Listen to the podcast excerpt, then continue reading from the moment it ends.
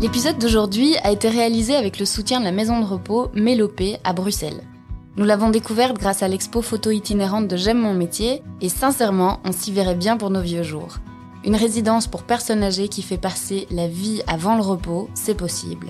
Le groupe Corian propose plusieurs maisons de repos et chaque hébergement est adapté à un type de résident. Du côté de la Mélopée, c'est l'aspect social et occupationnel qui prime. Imaginez-vous donc vivre un Pékin Express pour seniors inter-hébergement dans Bruxelles. Pour le coup, et sans mauvais jeu de mots, la mélopée n'est pas de tout repos.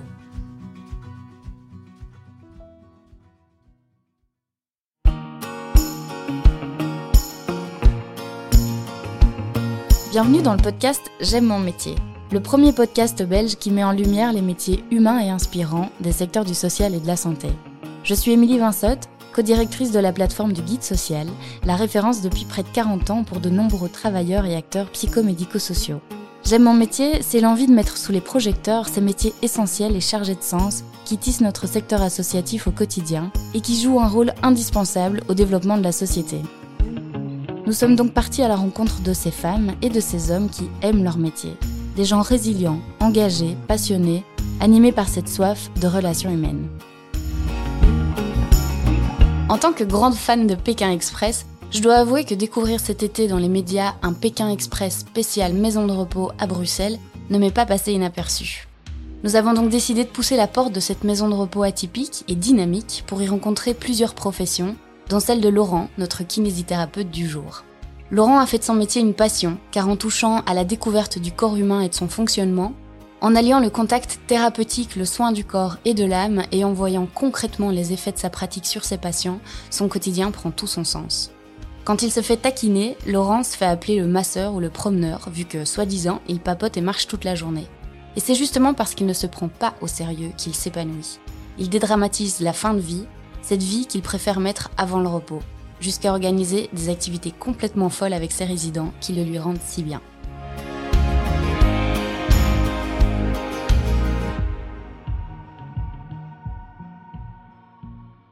Bonjour Laurent. Bonjour Émilie. Comment tu te sens? Écoute, ça va, c'est la première fois, mais bon, ça va. Est-ce que tu pourrais commencer par te, présenter et puis nous présenter le métier pour lequel tu es là aujourd'hui? Alors, ben, je m'appelle Laurent Ruel, j'ai 46 ans, donc je suis marié, j'ai un petit garçon, donc je suis, malgré mon âge, jeune père, on va dire, il a 20 mois, donc euh, c'est mon petit bonheur pour le moment. Euh, ben, je suis kinésithérapeute depuis 1999, ça commence à dater. Donc, euh, et je travaille principalement, je vais dire, euh, dans des services type maison de repos ou même à l'hôpital en gériatrie. Donc, c'est vraiment euh, mon quotidien est, avec des personnes âgées. Ce qui va me toucher, c'est leur parcours, c'est leur expérience, c'est leur vécu, c'est les, les, difficultés qu'ils ont eues dans la vie, comment ils les ont affrontées, comment ils les ont surmontées, on va dire, et comment ils arrivent malgré tout à, garder le sourire et à continuer à aller de l'avant et du mieux qu'ils peuvent, je veux dire, sans, sans trop se plaindre malgré tout. Donc euh, c'est leur force qui, qui, qui m'impressionne.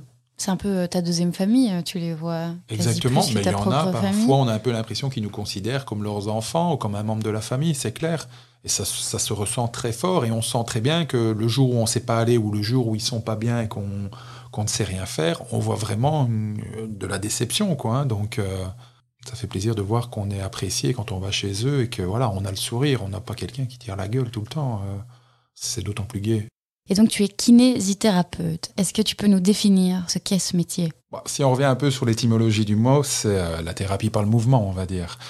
À partir de là, la kinésithérapie agit sur tellement de domaines différents. On va tant aller sur le musculaire que l'articulaire, que le respiratoire, le circulatoire.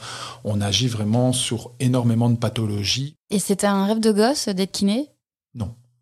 Non, au départ, non, j'avais pas ce rêve-là en fait. Bon, j'ai eu une, euh, une formation assez classique, primaire, secondaire, et à la fin des secondaires, bah, je t'avoue que je savais pas trop quoi faire. J'avais surtout envie de, de faire des études qui m'amenaient à un métier en sortant de là. J'avais des idées comme euh, la boulangerie, la plomberie. Je suis passé par euh, être prof aussi. Donc, euh, puis il y a eu la kiné. Une fois que j'ai commencé ces études, je me suis rendu compte que bah, le corps humain, c'est super intéressant. C'est voilà, moi j'ai toujours une soif d'apprendre des choses qui m'intéressent. C'est pour ça qu'en même temps, j'étais très ouvert à d'autres métiers parce que moi, tout ce que je ne sais pas faire, j'ai envie d'apprendre à savoir le faire. Toute l'ostéologie, apprendre tout le squelette, apprendre tous les muscles, c'est dur, mais c'était super intéressant. C'est fascinant, apprendre. Tu as quand même un métier qui ouais, fait comprendre hein. comment fonctionne le corps humain. Exactement. Donc, on apprend ça, on apprend comment tout se passe, où est-ce que tout s'insère, tout s'accroche garantis pas que je me souvienne de tout là maintenant, hein, mais l'idée générale, elle est là, et donc c'était super intéressant en fait. À partir de là, il y a tous les autres cours, bien sûr, qu'on suit, toutes les thérapies, apprendre à soigner les gens, apprendre à les approcher, euh, apprendre à les manipuler, tout ça, à les, à les déplacer. C'est très, très intéressant. C'est un métier de contact, hein. ça, il n'y a pas le choix. Il faut aimer le contact. Si on n'aime pas le contact, ben, il, faut, il faut faire autre chose.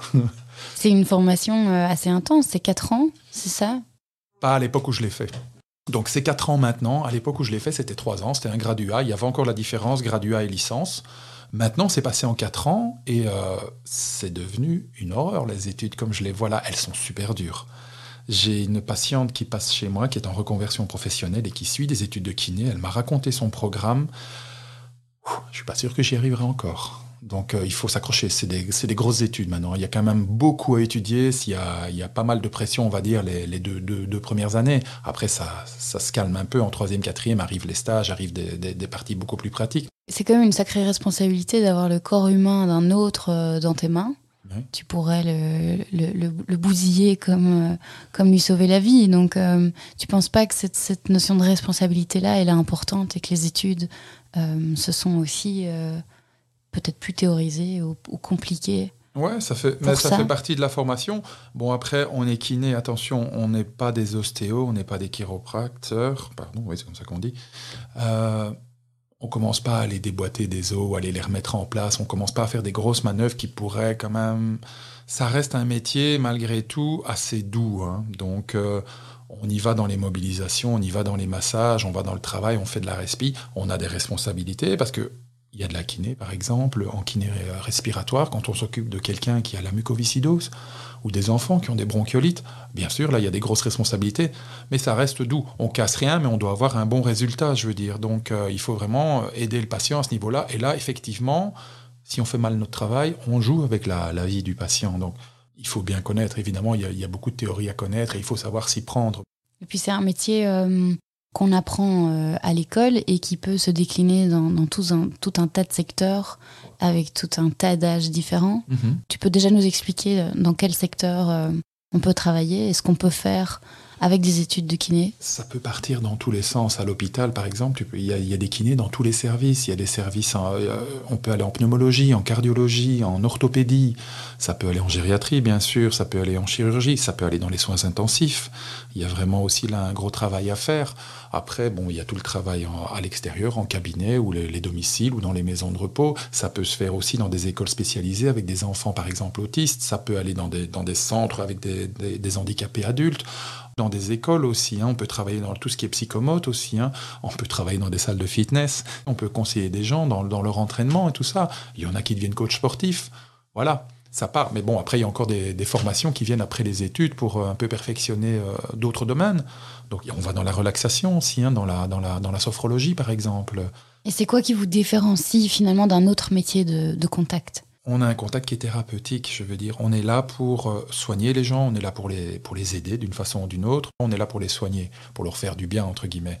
Donc, euh, et au corps et à l'âme, hein, parce qu'on parle avec les gens, on ne fait pas que, les, soigner avec nos mains, on, travaille vraiment, euh, on fait du psychologique aussi. Hein. On n'est pas psychologue, mais on, arrive à motiver des gens rien qu'en parlant avec eux.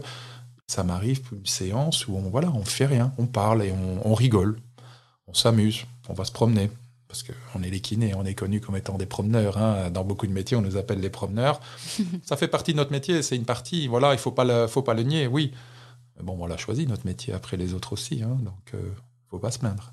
Ma femme le dit. Ma femme est infirmière. elle me dit, elle, quand elle me présente à ses collègues, elle dit, il est kiné, il marche, il se promène. C'est ça son métier. Je dis, bah oui, mais je l'ai choisi, bah, tu pouvais le choisir aussi. Je dis, moi, j'ai pas, c'est pas parce que tu as choisi un métier plus dur que moi physiquement, je veux dire, ou moralement, que voilà, il faut, il faut le négliger. C'est ma façon de voir les choses. Je suis un promeneur. c'est un métier qui est assez manuel, évidemment. Quel est ton rapport au corps? Il faut pas être gêné de toucher les gens. Il faut, quel que soit leur état, quel que soit leur peau, par exemple, quels que soient les, les problèmes, les pathologies qu'ils ont. J'ai eu l'occasion de faire des stages euh, à l'hôpital militaire des Grands Brûlés. dans les soins intensifs. J'ai fait ça pendant deux mois. Alors là, euh, psychologiquement, il faut être accroché pour le faire. Mais je l'ai pas vu comme ça, moi, parce qu'on est arrivé dans des chambres avec des personnes qui ont vraiment besoin d'aide, où là, il y a vraiment leur vie qui en dépend. Et aller toucher des gens où il y a des brûlures, où il y a des grosses plaies, des trucs très importants, moi, je le voyais vraiment, qu'est-ce que je peux faire pour eux, et pas oh, qu'est-ce que c'est que ça C'est une peau brûlée, c'est pas beau, c'est dégueulasse, j'ai pas envie de toucher ça. Si on part dans cette optique-là, évidemment, on est vite dégoûté. Hein. Donc il ne faut pas être dégoûté. Même quand on va travailler en maison de repos, on peut travailler parfois dans des endroits où il va y avoir des odeurs particulières, c'est connu. Mais il faut faire fi de ça et, se dire, voilà, moi je viens pour ça, je viens pour l'aider, je viens pour travailler, je viens pour améliorer sa situation ou son handicap ou son problème. Et quand on part comme ça, on fait abstraction du reste en fait et on n'y pense plus. Alors, on, entre guillemets, on met le, côté très, très émotionnel, je veux dire... Euh, de ce que l'on voit sur le côté et on va, on va faire son travail. Quoi. Et l'aspect euh, psychologique du coup et, social de ton métier te demande aussi de, de mettre, j'imagine, certaines barrières. Comment est-ce que tu vis ça justement, cette sphère plus euh, euh, émotionnelle, psychologique Moi j'adore discuter avec eux, j'adore même leur raconter ma vie parce que ça les intéresse hein, à fond. Ils me demandent tous les jours de voir des photos de mon fils par exemple. Ils veulent voir des vidéos, ils, aiment voir les enfants, ils veulent connaître mon quotidien j'ai une certaine limite. Bon, il y a des, détails que je ne leur donnerai pas, mais je, leur, je n'hésite pas à leur parler de ma vie aussi. Eux me parlent de la leur. Pourquoi on partagerait pas?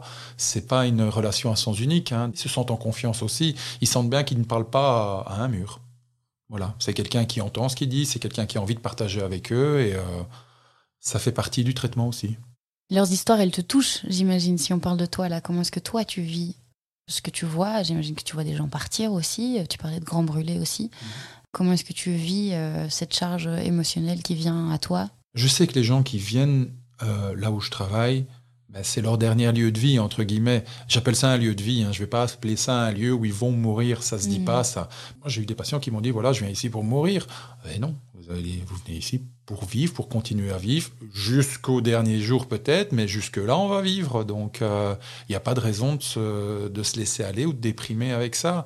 En général, bon, ben, quand ça arrive, les gens arrivent, on leur laisse une, deux semaines comme ça pour s'adapter un peu à l'endroit, et puis on attaque, hein, activité, on fait de tout, on travaille, traitement, on les laisse pas tranquilles. Hein. S'ils veulent, après, il faut le vouloir, hein, parce qu'il y a des gens, voilà, ils ont décidé de s'enfermer dans leur chambre, ils ont leur habitude de vie très sédentaire, ils s'enferment, ils regardent leur télé, ils lisent leur truc, mais il y en a de moins en moins parce que quand on leur propose un beau panel d'activité, un beau panel de traitement, ils viennent, hein, ils viennent. Ah oui, ils viennent parce que finalement, qu'est-ce qu'on essaye maintenant d'offrir, par exemple, dans une maison de repos? C'est quelque chose qui est mieux qu'à la maison. Parce qu'on doit les encourager à venir de un chez nous et dire voilà, à la maison, beaucoup vont vous dire c'est pas comme c'est pas comme chez moi, mais maintenant voilà, on essaye de plus en plus de travailler pour leur faire comprendre que non, ça va être mieux. Parce qu'il va y avoir plus d'activités, on va plus s'occuper d'eux, ils seront moins tout seuls à la maison. Donc euh, c'est un peu l'idée. Et ce secteur de maison de repos, c'est un secteur dans lequel tu voulais absolument euh, travailler? Quand est-ce que tu as eu le déclic d'en faire ta spécialité finalement? Quand j'ai fait mes études, on m'avait déjà dit, il y a déjà trop de kinés à Bruxelles par exemple. Euh, ça va pas être facile. Donc, j'ai cherché un domaine qui se développait à Bruxelles. Et bon, ben, la Belgique est connue pour avoir un très grand pourcentage de, de, la population qui est au-delà de 60 ans. Donc, euh, à partir de là, ben, je, me suis dit, bon, ben, je vais écrire dans les maisons de repos. Et en fait, j'ai fait, euh, j'ai pris le bottin. J'ai pris partout où il y avait marqué résidence et maison de repos et j'ai envoyé, je crois, 200-300 CV à cette époque-là dans une enveloppe. J'avais pris un sac, j'avais tout ah préparé et j'ai envoyé ça sur tout ce qui était autour de Bruxelles, on va dire. Et ça a commencé comme ça. Une première m'a répondu pour un remplacement. J'ai fait le remplacement et puis ils m'ont dit ah ben on aimerait bien vous engager. Et puis une deuxième m'a appelé. Sur les 200 CV, j'ai reçu trois réponses, ça a tout cassé. Et une fois que j'ai mis le pied dedans, tu n'en sors plus en fait. Euh, c'est-à-dire qu'en fait, il y a beaucoup de travail en gériatrie, il faut, faut pas le négliger. Il y a vraiment pas mal. C'est parfois, ça prend parfois un peu de temps à se lancer. Et moi, je le dis souvent à certains euh, nouveaux kinés ou stagiaires qui arrivent. Vous arrivez, vous allez vous lancer. Ça va être difficile pendant 5-6 mois. Et au bout de 5-6 mois, vous allez nous dire que vous êtes débordé. Et ça arrive tout le temps. C'est tout le temps comme ça. Parce que à partir du moment où ils acceptent de prendre du travail un peu partout, à un moment donné, on est débordé. Qu'est-ce qui va te nourrir, toi? Est-ce que c'est justement cet objectif final de voir euh, quelqu'un à qui tu as rendu, entre guillemets, euh, son indépendance? Le résultat est très important. On a envie que le patient aille mieux. On a envie qu'il soit content, qu'il soit souriant, qu'il ait récupéré ce qu'il voulait ou ce qu'il a perdu. On ne peut pas toujours le faire parce que en gériatrie, on est quand même sur un processus sur euh, plusieurs années de, dégradation évolutive.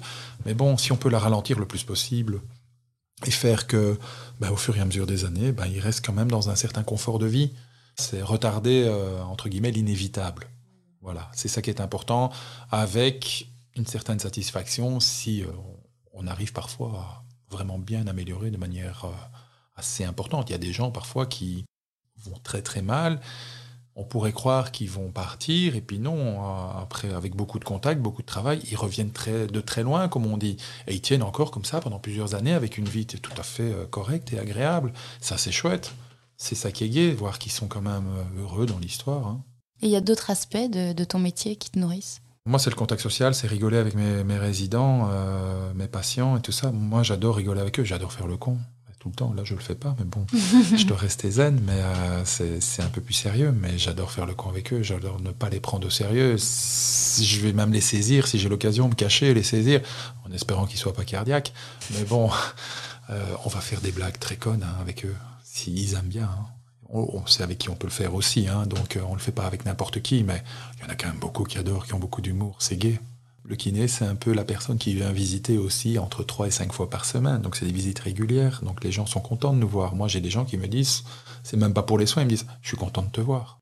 Et vu la concurrence, donc il y, a quand même beaucoup de concurrence à Bruxelles, mm. moins en dehors de Bruxelles. Euh, comment est-ce qu'on fait le, la différence? Quelles sont les, qualités euh, à mettre en avant quand on veut être un kiné qui fait un ou une kiné qui veut faire la différence?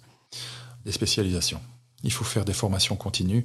Maintenant, bon, ils apprennent tellement de choses dans leur formation de 4 ans que j'attends de voir ce qu'ils vont proposer comme formation continue après. Moi, par exemple, quand j'ai eu fini mes études, ben, j'ai directement continué mes études, entre guillemets, parce que je me suis lancé dans des formations continues, parce que j'avais l'impression qu'au bout de 3 ans de formation, j'avais pas tout appris.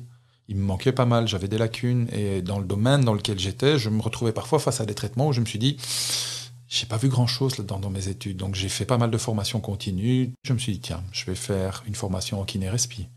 Donc je vais faire une formation en drainage lymphatique. Tiens, je vais faire une formation en, en kiné vestibulaire, donc rééducation de l'équilibre et tout ça. Puis je me suis dit, encore une autre en, kiné en kinésithérapie analytique. Et j'ai commencé comme ça à enchaîner pas mal de, formations euh, en kiné d'abord au départ. Et puis plus tard, je, me suis lancé un peu sur un autre domaine. Mais bon, ça, on y reviendra.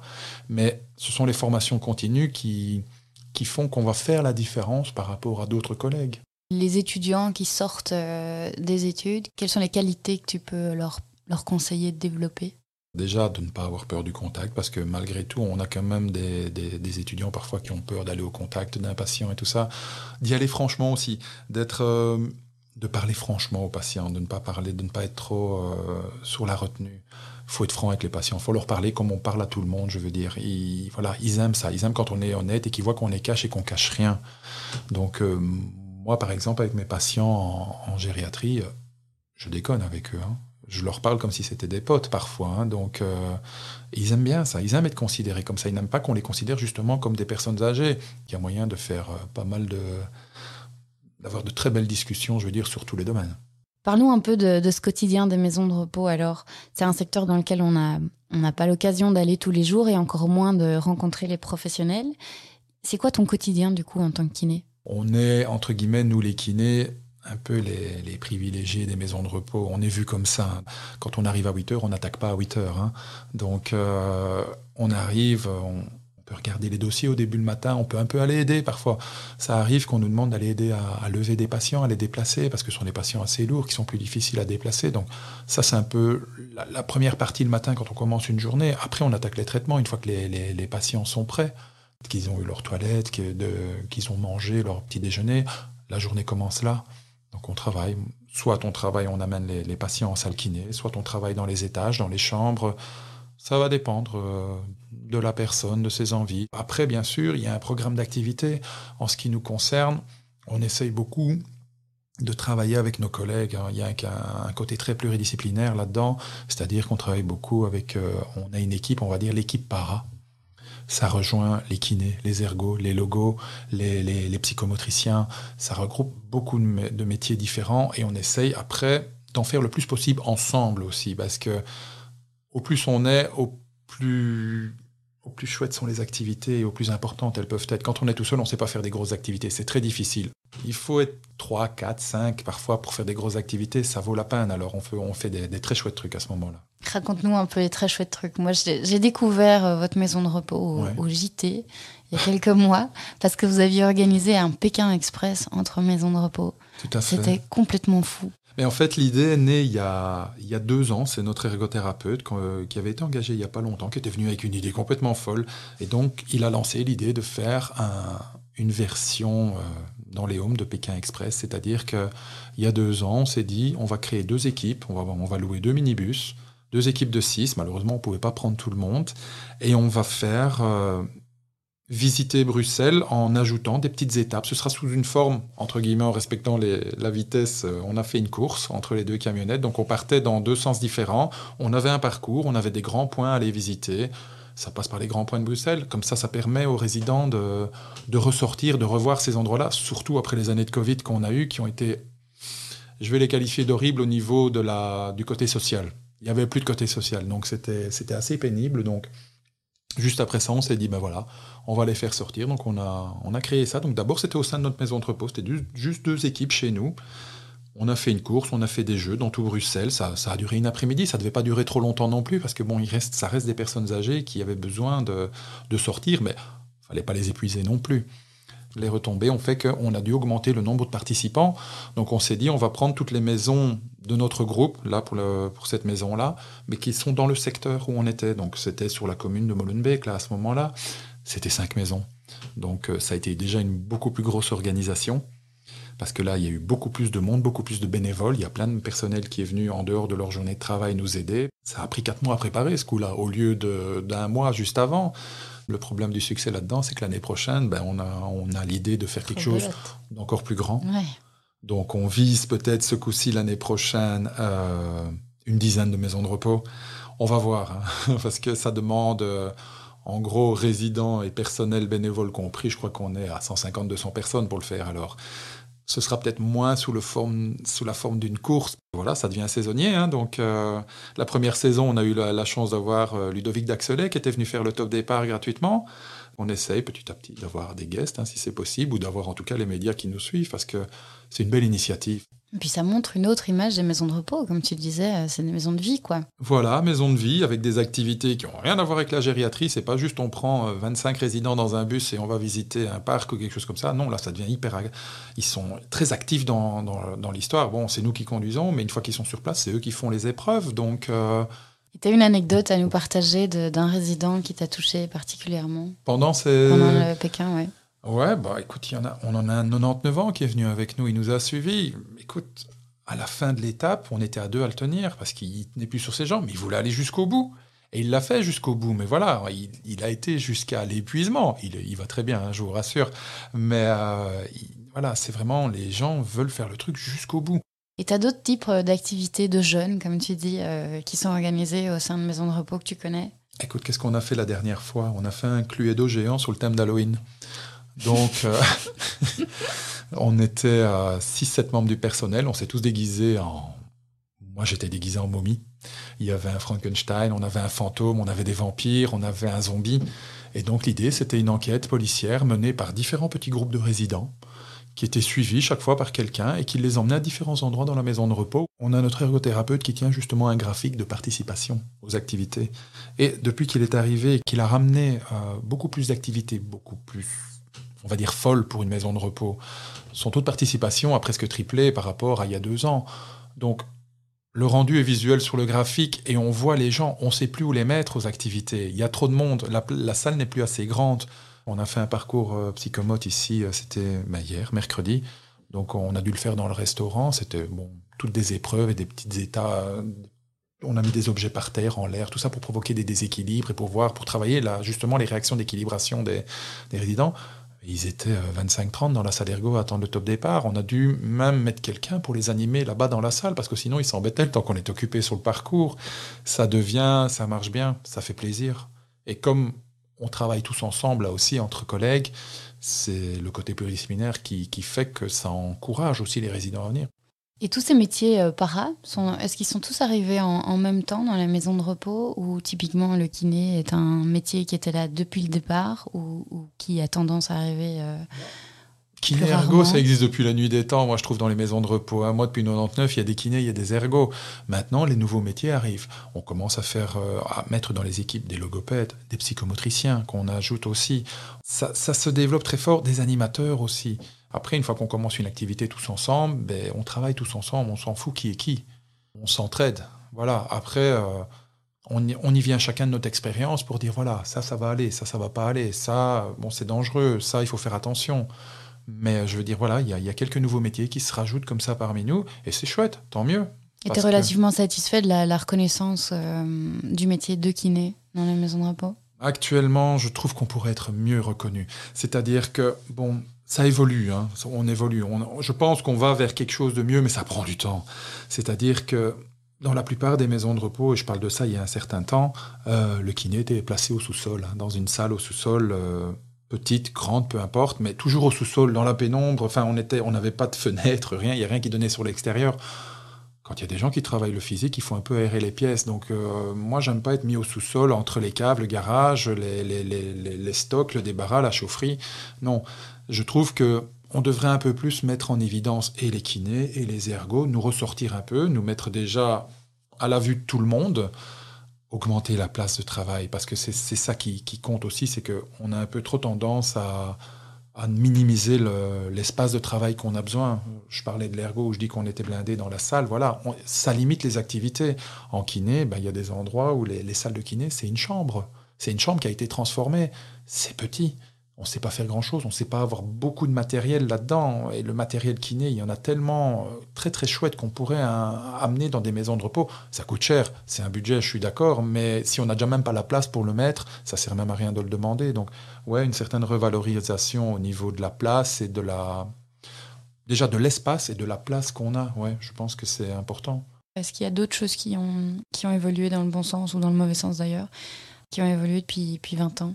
Dans le mauvais sens, mais là je vais parler en tant que kiné indépendant et pas le kiné salarié qui travaille dans une des maisons de repos, c'est la, la lourdeur administrative. C'est lourd parce que c'est du temps perdu qu'on pourrait avoir avec nos patients. C'est beaucoup de choses auxquelles il faut constamment euh, faire attention.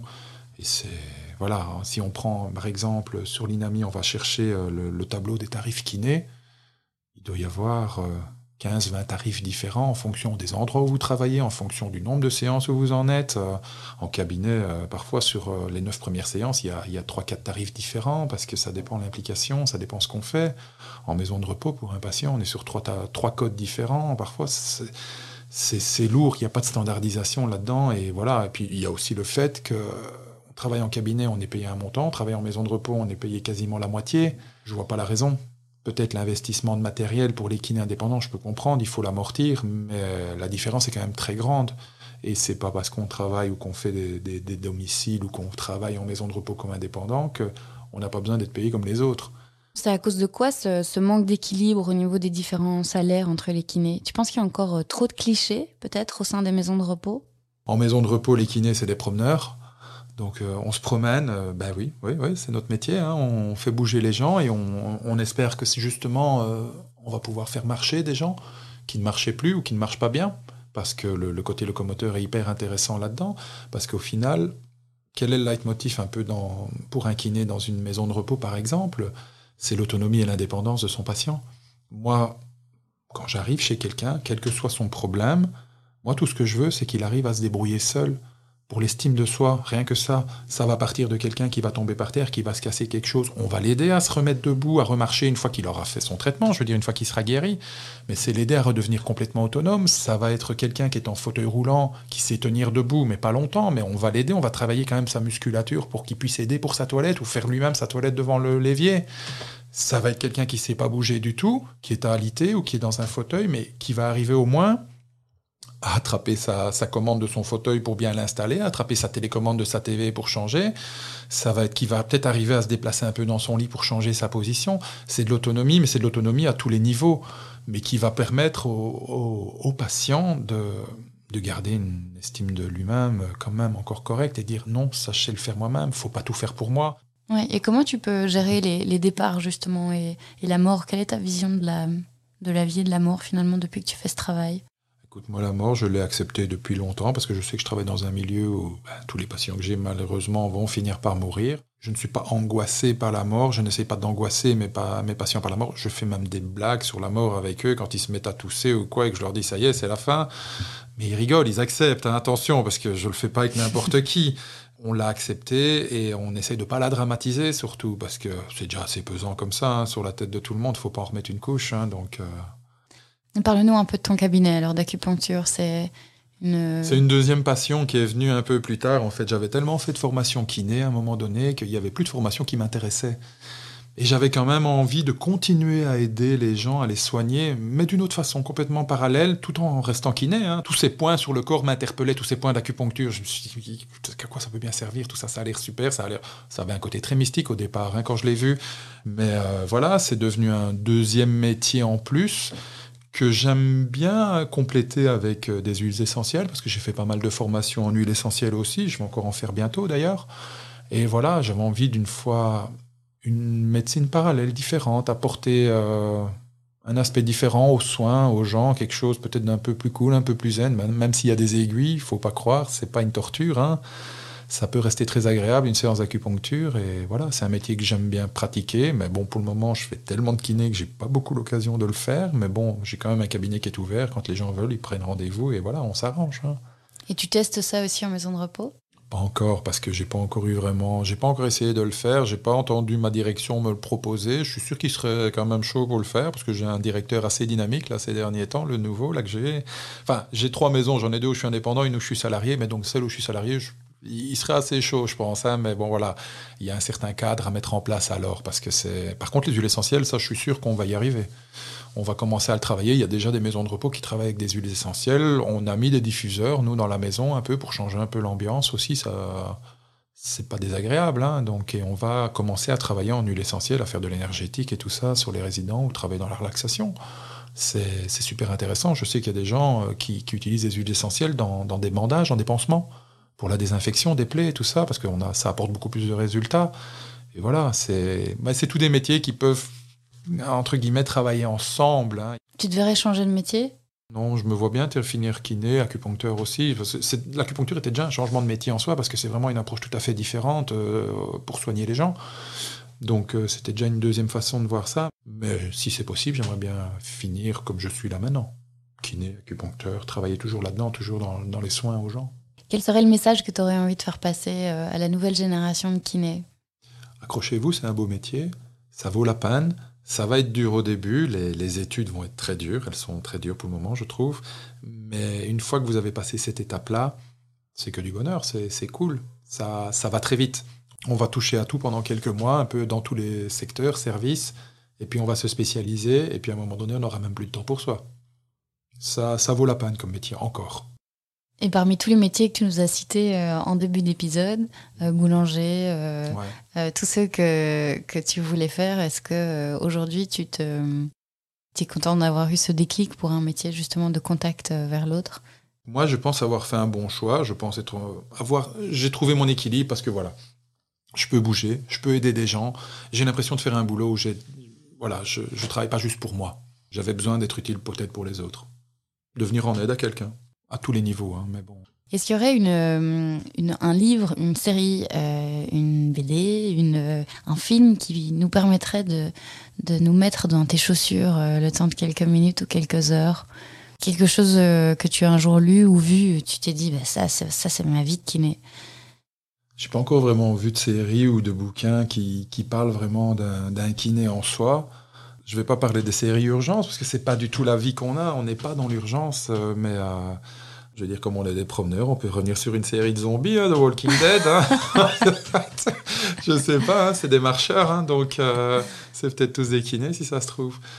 Ils sont pas assez représentés du coup dans les, dans les films, dans les séries, dans les livres. Non, je sais pas, on n'est pas bankable peut-être. Ça marche pas de mettre des kinés. On met les pompiers ou des médecins, mais les kinés, bof. on est moins dans, dans l'histoire là. En tout cas, c'est un appel à, à des, à des réalisateurs ou à des, écrivains pour venir euh, raconter ton quotidien, qui est quand même euh, assez chouette. Et euh, en tout cas, on remettra le lien du, du, reportage télé qui avait été fait sur ouais. bah, Il y a le lien de la, de la résidence Mélopée, hein, par exemple, où là, il y a, on y publie très régulièrement toutes les activités qu'on y fait, notamment le Cluedo aussi, les, tous les mails express. On y publie tous les, les, reportages qui ont été faits, donc c'est pas mal. Il faut aller voir sur Facebook, il est, il est là. On il est sur Instagram aussi. Dans le lien du podcast, du coup. Mille merci Laurent. Avec plaisir. Bravo pour ton métier et puis bonne continuation. Merci beaucoup. À bientôt. Merci d'avoir écouté ce témoignage jusqu'au bout. Nous espérons qu'il vous a plu, inspiré, informé, remotivé, voire même donné l'envie d'une reconversion. Si c'est le cas, aidez-nous à diffuser ce podcast un maximum. Comment? En partageant par exemple le lien du podcast autour de vous, en le notant de 5 petites étoiles sur les plateformes d'écoute ou en usant du bouche à oreille sans modération. Et si ces thématiques vous intéressent, n'hésitez pas à aller faire un tour sur le site du guide social ou directement sur le site de J'aime mon métier, www.j'aime-mon-métier.be. Et enfin, si vous avez une question, une suggestion ou une envie de prendre la parole, envoyez-nous un email à podcast.guidesocial.be. Merci pour votre soutien et à bientôt